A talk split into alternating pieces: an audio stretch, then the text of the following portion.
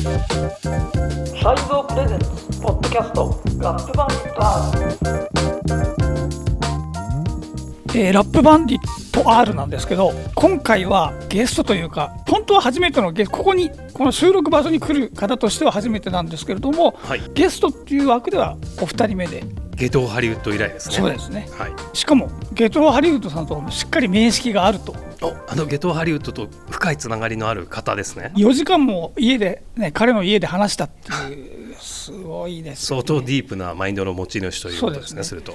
あどうぞいいこれ言いたいんですよねはいどうぞあ、では早速 早速言いたくてたまらないから焦ってるあの早速紹介いたします。あのヒップホップ界隈では知る人ぞ知る知る知る太郎さんです。あよろしくお願いしまはいす。どうもはじめましてはじめまして。はじめましてよよろしくお願いしす。ます遠路はるばる来ていただきました。いえいえとんでもないですこんな偏僻なスタジオまで。スタジオはい。こんなよくわかんない人間を呼んでいただきましてありがとうございます。い。えいえ。今回なんでこの知る太郎さんをここにっていうことなんですけれども、はい。3月の初めにですねエレキングブックスからこのギャングスターラップカセットの世界っていうのが出ましてですね。はい書籍ですね。はいはい、書籍っていうかなんていうんですかねこれね。何ですか、まあだから本当アート系とも言えますよね。という書籍が、えー出ましたのでここは我々より全然もうこのギャングスターラップに関してはお詳しいというかいろいろ物も揃えていらっしゃる汁太郎さん、ということで、えー、汁太郎さんをお呼びして我々の知らない世界がかなり広がっているっていうことでその辺を知るために教えてもらうためにお呼びしましたということで、まあ、この汁太郎さんに関してはこの、えーと「ドーン」っていうはい。雑誌があるんですけどこの最後の方なんですけれどもそのすごいコレクターぶりっていうのかな溢れたページがあるのでそれを見ていただくとあこういう人なんこういう人どういう人ってことになっちゃうんですけど。いやこれからどんどんもう知る太郎さんのことをお聞きしますので。えーこういう人なんだっていうのはまず イメージとしてねドーン、はい。ドーンっていうこの雑誌も素晴らしい雑誌なのでドーンですね。どうもです。すごい素晴らしいドーンにも載っているなんていうかギャングスターコレクターなんですかねファンファンファ。ンの、えー、シル太郎さんファンというのはご謙遜されてる可能性がありますもちろんからね。それはそう受け止めてますから全然もうえはい。対価ですよえ歩くギャングスターラップって言われてる可能性もありますからね。うん、シル太郎さんのシルのね、あの、はい S はドルマーク。になっているはいシル太郎。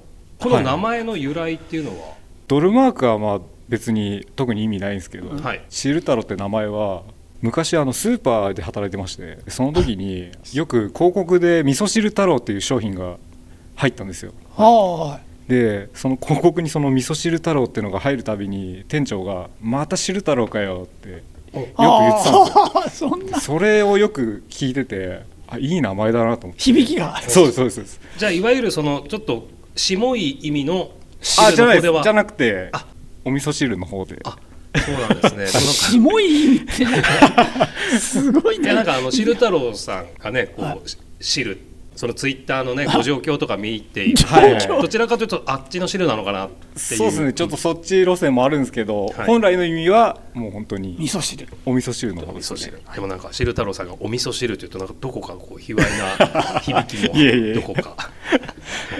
じゃあ今は普段どんなお仕事といいますか活動をされてるんですか？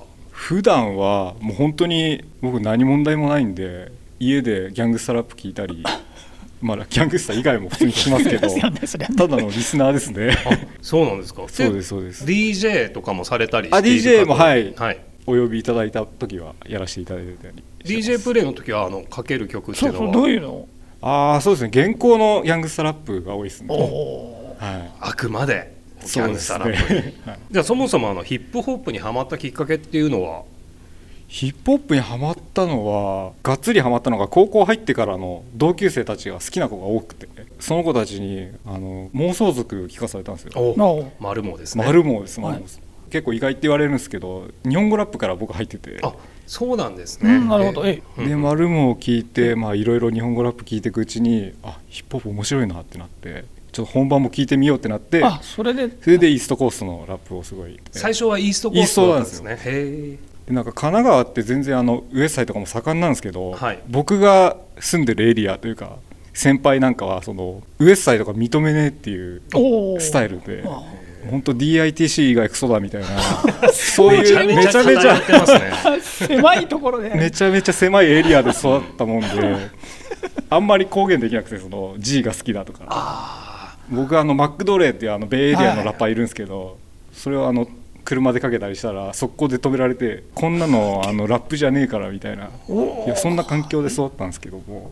でもまあその時代厳しい感じうんそうですあの頃のもう先輩後輩のカルチャーでやっぱこう先輩が聞いてるものが全てみたいな。そうなんですよ。右に習えみたいな感じだったじゃないですかもうまさにその通りであそこでね僕最近ちょっとこれいいなって思ってるんですけどって言ったものがもう先輩の激鱗に触れるような作品ならば みたいな。そうクルーからもう排除されるぐらいの。本当そんな感じだったんですけど。なるほど。じゃああのヒップホップ独特のあのカルチャーにも生まれてヒップホップを聞いてきたってことなんですね。本当にそうで。で今はもう好き勝手もう自分の好きなものをベラベラツイートしたりかけたもうりしてそのるんですけど。先輩には怒られないっていうか。もう全然関わりはな い。そうですよ。今でもその先輩怒ってたら相当化石ですよそれ。いやいや怒ってる。ほら。そそれずっと付き合いがあるほら。ね先輩かもしれない。あまあね今 DITC だけ聞いてる人っていうのは 逆にすごいですから。それはそれでもう一本筋は通りま通ってますけど。でその今もう今は好き放題、はいはい、まもう好きにやっあねてます、ツイートとかもされてるっていう中で、はい。その中でねあはい。やはりこうリスナーの方でも知っている方で、はい。はいシル太郎さんを知っていたらあ好き放題っていううちの好きは石原のぞみも入ってるのかなって多分今思っているかもしれないんですけれども、ね。はいなんか石原のぞみさんの,、はい。あのツイートを見るよりも、はい。先にあのシル太郎さんが引用リツイートしてくれるのであのシル太郎さんを見フォローしてる方が結構すぐ入ってくるんじゃないか僕越しにってはい。タイムラインに上がってくるのはも僕越しの、う、はい、なるほどでしたやはりそういったこうアダルト的なところも、はい。あのヒップホップと並行しながらそうですね。同時にディグリーじつつ。力量で。あ。ああまあね片方はもう男臭すぎますからねっていうのもあるからはい。分かります。なんとなく気持ちはなるほど。反動だそうするとほらねギャングスターラップのも極められるでしょきっとね。そっちはそっち。そちらの方も。石原のぞみさんにハマったきっかけっていうのは何だったんですか？ハマったきっかけはですね12年前ぐらいにあの禁欲企画っていうのをやってて。はいはい。石原のぞみさんが毎日ツイートで「禁欲何日目です」っつって、はい。なんかベラベラ喋ってる企画があったんですよ。それを毎日見ていくうちにはい。すごい魅力的だなと思ってどっぷりハマってしまいました。石原さんは禁欲だけど汁太郎さんはもう いやいや僕も禁欲です。あそこはもあ一緒に。う一緒にやらないといけないなって。あいけないいけないあ、まあ、いけない。ですからねあれでもないですけど。はい、であの汁太郎さんといえばもうこうツイッター上ではもうラップから石原のぞみまで多角的にね責められているツイートで知られているわけですけれどもそんな中あの小林正明さんとはどのように、正明さんは、えっと、ツイッターで、はい。そうですねですよね。もう長いことフォローしていただいててで僕はあのブラストもう本当にキッズの頃から読んでて、ああこの佐藤さんがはい、編集の時代。もう僕が高校生の頃とかなんで多分そうだはいはい。あのじゃあ僕が正明さんと仕事をしていた頃に汁太郎さんはキッズだった。はい、キッズだったということですね。散々読ませていただいたんで。ありがとうございます。こちらこそ。とん。でもないです正明さんはなぜ汁太郎さんをフォローされたんですか？いやそれは詳しいギャングスターラップにこの人詳しそうだなっていうことですよ。でも何人かやっぱりこの自分のタイムライン上で会いたい人っていうのがいてはい。もちろん知るたらもその一人っていうかもうそのありがとうございます。かなりトップのことで、へーあ一体どういう人なんだろうっていうのはありますから。ね面と向かって会うのは初めてなんですか？もちろんもちろん初めまして。ありがとうございます。いえいえ本当にじゃあそんなね汁太郎さんにお越しいただいてのギャングスタラップカセットの世界。カセットですからねこれね、はい。ですね。そもそもこれ正木さんどういうあの本と言ったらいいんですか？多分昔その BMR ブラックミュージックレビューとかを読んでた方だとその見開きでそういう連載みたいのがありましたけどイラストとかが入ったりとか、まあ、非常に文字が小さい。ギャングスターラブですね。そうですね。そのギャングスターラブがあってそれで、それとの関係はちょっとよくどこまでがね、えータカコスターとかが今回はいないのでわからないんです。けどでもそこのメインの方々がこれ作られてるんで間違いない一冊だと思いますなんていうのだからこれ要するに音楽うん作品を紹介するっていう面もあるんですけど、はい。それよりもやっぱりどうなんだこれデザインアートワークがこれでどうだっていうのを集めた感じですよね。あとやはりそのカセットテープで存在しているっていうまあその意義みたいなものも。基本的にはカセットのジャケしか載ってないアートワークしか載ってない、まあ、途中ちょっとだけ読むところがあるんですけど。そうですね。レビュー的なものもありますよね。あとレア度が星印で。あそう最そうそう。高。5書いてますね。つ星で、すごいですよね。僕からしたら全て5つ星なんですけどねもう。このレア加減って言ったら。基本どれも手に入んないですよね。そう。ででシルタラさんはこれはどれ例えばこれ320って以上入ってると思うんですけど、どれくらいカセットではどれくらいカセット。この中にまあ載ってるものははい、この中で載ってるものだと多分50ぐらい。両方中も。もう結構お持ちですね。いやいやそう全然なんですよ。僕なんてまだまだなんですけど。じゃあこれさらにレコードを足すともっと増えますかね？持ってるものです音源。そうですね。そうですねそうすると CD とかレコードとかも入れたらもう 1000, 1000とかないぐらいですかね。結構減らしちゃったんで。もうサブスクというかストリーミングで聴けるものはもうストリーミングに移行したってあ感じですか？なんかすごいなんか思い出に心に残ってる作品だけ持っててあとはもうほとんどあ。聴かないようなのは手放そうかななんて思ったりしてて。そうなんですまあでもそれでも1000円ぐらいはあると思います、マックドレーも入ってるんですか？マクドレーはもちろんあ手放さない。よかったです。マクドレーはもう本当もう好きなんで。いやマックドレーはやっぱり広く一家に一枚ってありますよ そうですいやねいやだって作品によっては全然そのギャングスターラップとかを毛嫌いする人でも聴けるっていうかまあそうですよね。ありますよ結構聞きやすいようなものもあったりしますね、まあ、カセットテープで存在しているっていうのはもちろんどのジャンルにもあるとは思うんですけれども、はい。ギャングスタラップに至ってはそのフィジカルである CD とはい。LP やその収録曲っていうのはカセットも全く一緒は一緒なんですか？基本はそうですね一緒ですね。あ多分収録曲が違うのはむむしろあれですよここにこれはこのねえーギャングスターラップカセットの世界って本はこれは基本的にはあれですよね。インディー系というかメジャーちょっと言いますけどメジャーほぼインディーなですよね。そうですね。だからカセットで多分内容が LP とかと違うのはむしろメジャーの方がで出た場合はあ曲数が多かったりとかはい。っていうのはありますよね。僕このギャングスターラップカセットの世界を読んでてこうマスター P が出てきた時になんかこう初めて安心したみたいな ところありましたからね。あ知らない人ばっかり。ようやく知ってるアーティストが。みたい。なそうだからそれくらいこれはもう普通普通ってわかんないですけど、はい。えー一般的には知られてない人たちばっかりそうですよね。ね結構マニアックな方が多いですね。やっぱりそのまず、えー見た目。アートワーク最初やっぱ手が出るのはインパクトのあるジャケだと思うんですよ、あー。その全然知らないアーティストに触れる時って。でその場合は重要かなと。でその場合ってやっぱり、ね、その美的感覚。はいはいはい。独自の。はい。G センスとかよくそ言ってますね。G センス。はい。普通にこう綺麗綺麗ななん綺麗なかっこいいとかそのデザイン的にっていうことではないんですよね。また独自の美学でですよね。この G センスに長けてるジャケット、まあ、アートワークって例えばどんなものがあるんですか？墓場が多いですけど墓場多いですね。墓場なんか人生をすごい表現してるんですよね。ああー。墓場もそうだしあと もう本当にきらびやかな時計だったり車だったり、そうですよね。そのイメージはすごい強いです。はい、時計車お金ただなんとなくそのそれはアートワークのせいで高級車の高級感が消えてるような感じ そこがすごいなっていうのはありますよそうです。どう見ても合成でしょっていうのがやっぱ多いんで、うん、本当に車の前でなんかヤンキー座りしてるみたいなのもあるんですけど、車はどっかから借りてきたり映像だけを拝借してきたと。そうそういうパターンが。車もどちらかというと、まあ、もちろんあの車メインでドーン映ってるのもありますけどなんかやっぱホイールのイメージああそうですね。あありますよねホイールの前でなんかしゃがんでるみたいな、うんそうそうそう。大体ホイールの脇でうんホイール自慢。そうですね。でそこにあのブリンブリンのネックレスとはい。装飾品もきらびやかに並ぶみたいな。はいでも車ももうちょっと最近のはねかっこよくっていうか綺麗にはい。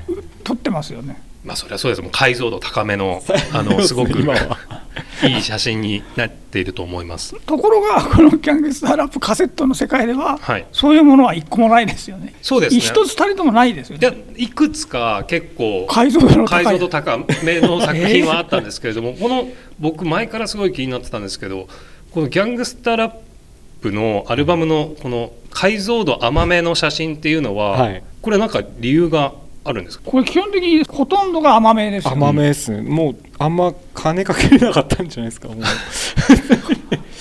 でも結構本当画質ガッサガサなやつ多いんで。そうですよね。解像度解像度低すぎるわけわかんないやつ多かったりする。多分 CD にはできて流通にも載せることはできたけれどもそのアートワークを作るまでにそのテクノロジーに対応してたスタッフがいなかったみたいな。だ解像度の足りないままま入稿しちゃって商品になっちゃった。そのままみたいな。ああ。そんな感じだと思います。ですごいもこうアルバムのタイトルアーティスト名はものすごいくっきり鮮明に書かれてるんですけはいうんそそのバッグの写真がめっちゃガビガビみたいなありますよありまねすあります。もう本当にそういうの多いですね。でもそれがまたなんかこうギャングスタラップの良さ。そうですね。味が出てるというか。味。でそのタイトルとかすらもうガビガビなやつも結構あるんで。そういうのを好んで買う友人もいたりするんですけど。ああえて？あえて。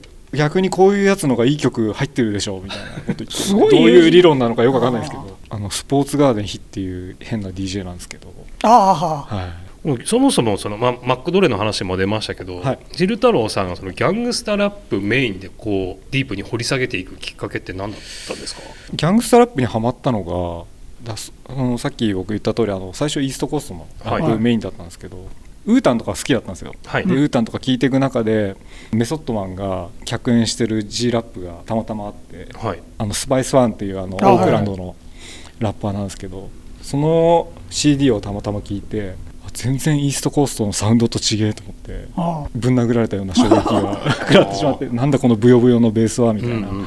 そこからもうズブズブと G の沼にあはまっていきましたね。そうなんですね、はい。じゃあその大きなきっかけを作ってくれたのははい。 Spice 1、Spice 1ですね。へあの AmeriKKKa's Nightmare ってああのはい。名盤。ーなんか正明さんもやはりその音楽ライター小林正明っていうものを形成する中でギャングスタラップってすごいこう見えるんですけれども。あでそれはあれですあのそうそうあの誰がラッパーを殺したのかっていう本がだからそれはあれですよ。そういうこの人たちやっぱり自分たちとあまりに違うし日本、まあ、環境が日本と違うからってありますけど、はいどうしてこういう音楽っていうかこういうリリックとかこういうのが生まれるのかっていうところに興味を持って書いたわけなんですねあれはね、はい。だからそのドラッグとかがどっから来てどういうふうにっていう構造ですよね。それによって生まれてしまったものなのでこれは。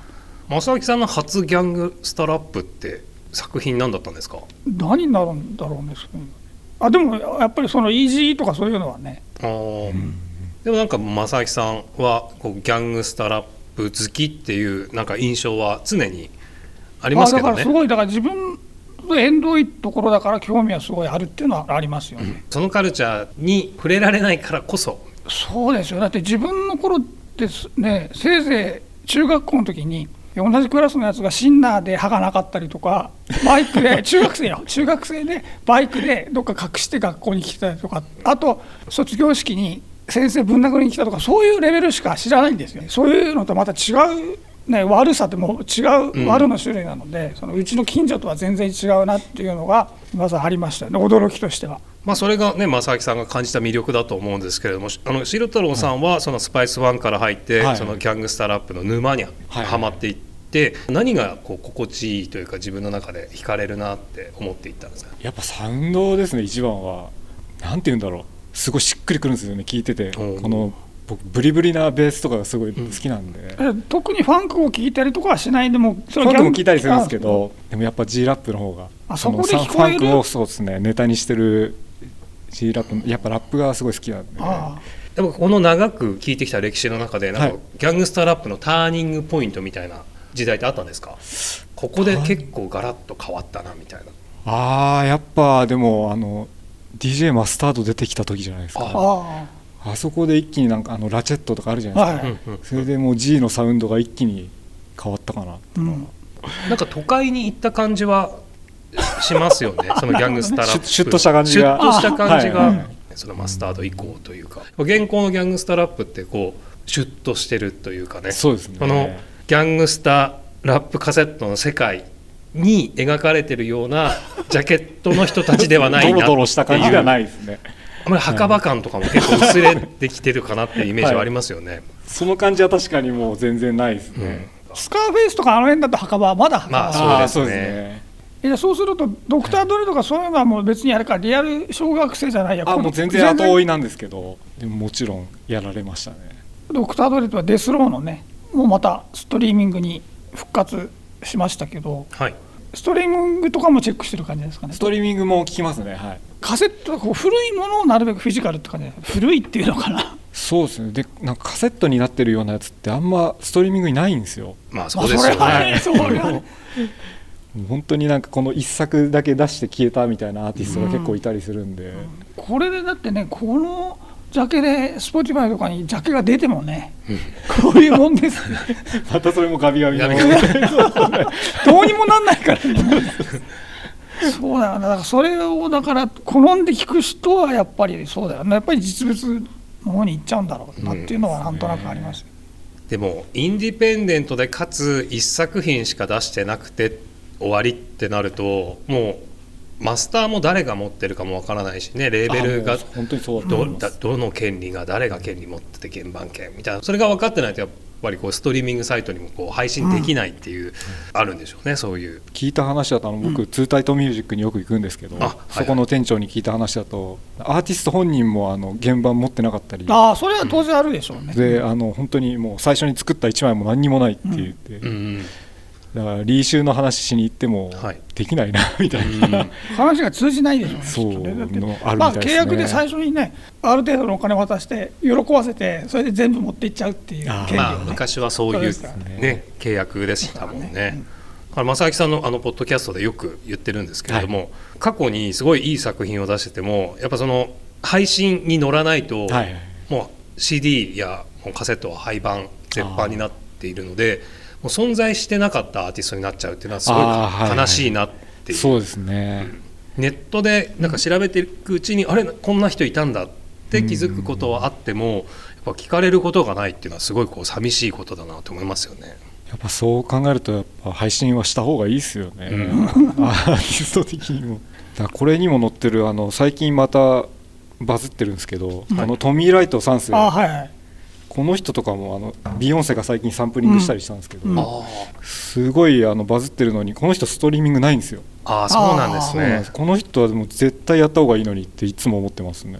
まあ確かにねその人この十数年の間の再評価っていうか、はい。再評価っていうか再じゃないんだろうかも。う本当にそこで。ねこういう人がいたんだってことになったと思うんですけど、それすこのごいから、ね、人はこのメンフィスラップで、はい。あのフォンクとかの流れで、うん。今すごい再評価されてでなんかたまたまスケートボードのあのビデオで曲が使われたりして、うん。それがまあさらに再評価につながったみたいなんですけど今そういうなんか映画だったり CM だったりなんかふとした瞬間に使われる曲をみんな検索して一気になんかバズるっていうああみたいですねそういう。傾向も結構ありがああますからね。だ。から Snoop は Death Row でそれをやりたかったわけなんだよね。うん。一回ほら全部引き上げて、えー NFT になるのかって話もありましたけど、ありましたね。結局全部また戻りました。そうですね。だからその前に TikTok でバズらせたかったんだよね Snoop としては。うんうん。だから2月かな、2月か、一応期間限定で、 Death Row の音源をその TikTok の会社と組んで、そこだけで exclusive ではい。っていうふうにやってたみたいだけど、ね、全然そこではバズらなかったっていう、なんかスヌープと TikTok ってあんまり相性のいい言葉じゃない感じしますね。あでもほら、なんでもほら、起業家として、まあそうですよね。美味しそうなところ全部ん。突っ込むっていう感じで、首を突っ込む、本当に。さすがですねということで、前半はなんかその、これ、汁太郎さんがどんな人かみたいな感じの。汁太郎会です。そう。ありがとうございます。汁太郎を知る太郎。太郎言うと思った。はい、という感じの、えー内容になりましたけど今度それ後半はもうちょっとそのよりあれですか、具体的に。シルタローズギャングスタライフってことですよね。そうです。ね。はい。G ライフを、あ G ライフ G ライフ。を G ライフ。ということで番組への感想やご意見は podcast サイゾー .com podcast アットマーク cyzo.com までお送りください。まあこの配信がね3月17日配信されてるんですけども、その翌週の土曜日ですかね3月25日にシルトラロさんお DJ でね。あありがとうございます。はい。宣伝してあなんで知らなかった。ねはい。あそんなことも知らずに今日お呼びしたんですか？そうです。あのクラブエイジアの方でおおもうあります、現行ギャングスタラップ最前線ですよ。もうそっち寄りでセレクトしちょたいっと僕も千人いるもんはい、よ嫁と子供が出た後にそーっと抜け出して エイジアに行こうかなみたいな。大変だね。で今回もまたこれは前半の配信なので2023年の2月にリリースされたものから28曲を選んでプレイリストにしたものを同時に配信しますということでさらに、えーと、深いところに行きますので後半もよろしくお願いいたします。お願いします